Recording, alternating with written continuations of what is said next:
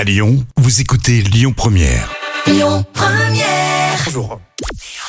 Bonjour à tous, c'est TF1 qui s'est imposé hier avec la série Section de recherche qui a rassemblé à près de 3 millions de personnes. Ça représente 16% de part d'audience.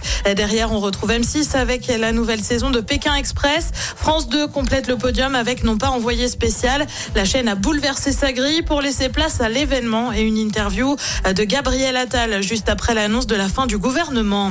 Il atteint le million de téléchargements en à peine 24 heures. Pierre Garnier, le vainqueur de la Starac a réalisé une sacrée performance avec la sortie de son single Ce qu'on était, titre sorti quatre jours après la fin de la Star Academy sur TF1. C'est simple, il réalise le meilleur démarrage d'un gagnant de l'émission. Il passe devant Daju, Aya Nakamura ou encore Joule. Sa maison de disques évoque même 2 millions de lectures en 24 heures. Malgré cela, certains fans ont fait part de leur déception de ne pas avoir de version acoustique. Qu'à cela ne tienne, elle serait en préparation. Et puis décidément, on est très musique aujourd'hui puisqu'on reste sur TF1 avec une autre émission consacrée au chant. Ça débute demain, c'est The Voice, bien évidemment. On retrouvera les coachs, notamment Mika, Zazie ou encore Vianney, Big Flo et Oli.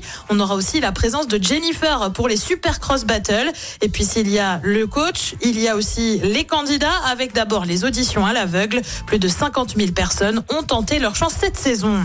Côté programme, ce soir sur TF1, c'est le grand concours des animateurs spécial 20 ans. Sur France 2, ce sont les victoires de la musique. Sur France 3, c'est la série Cassandre. Et puis sur M6, on retrouve Ryan Reynolds pour Free Guy. C'est à partir de 21h.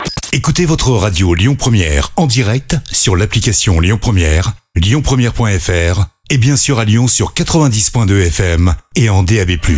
Lyon Première.